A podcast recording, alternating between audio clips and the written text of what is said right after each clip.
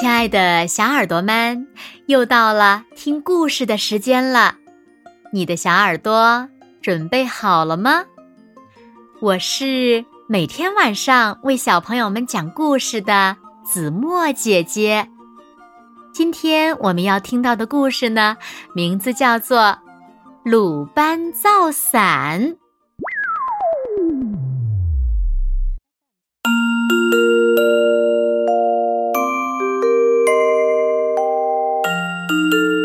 很久以前，下雨天和大热天，人们出行都很不方便。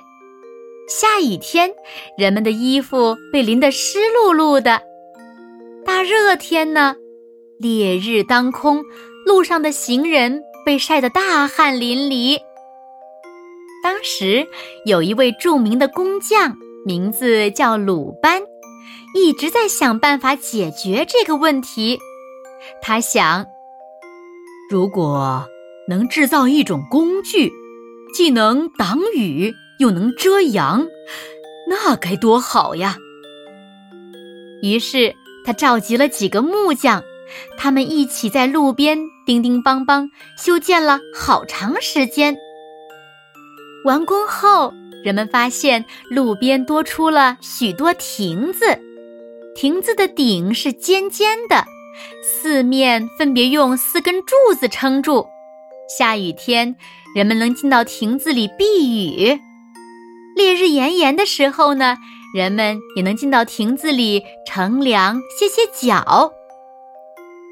可是有一天，整整下了一天的雨，鲁班望着淅淅沥沥的雨，开始思考：人们总不能一直待在亭子里。不走啊！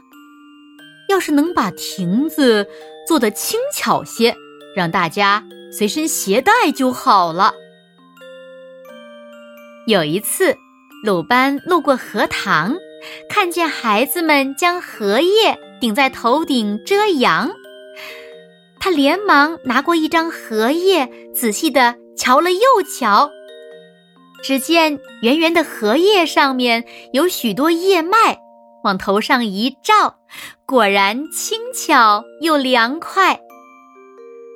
鲁班从荷叶得到了启发，赶紧回家找出一根竹子，将其劈成许多细条，参照荷叶的结构扎了个架子，又将羊皮剪得圆圆的，蒙在竹架子上。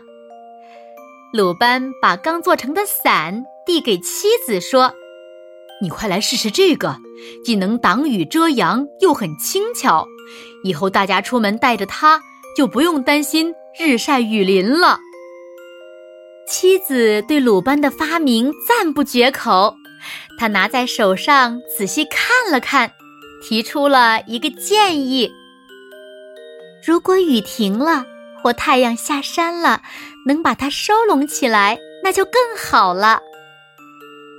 鲁班听了非常赞同，立刻和妻子一起动手改造，把它改成了可以活动的，使用时可以撑开，不用时就把它收拢。伞就是这样被发明的。鲁班的发明造福了千家万户，如今呢，伞已经成为了人们生活中必不可少的工具。各式各样的伞随处可见，人们再也不用担心被日晒雨淋了。好了，亲爱的小耳朵们，今天的故事呀，子墨就为大家讲到这里了。那小朋友们，鲁班造伞是受到了什么东西的启发呢？快快留言告诉子墨姐姐吧。好啦，那今天就到这里喽。明天晚上八点，子墨依然会在这里用一个好听的故事等你回来哦。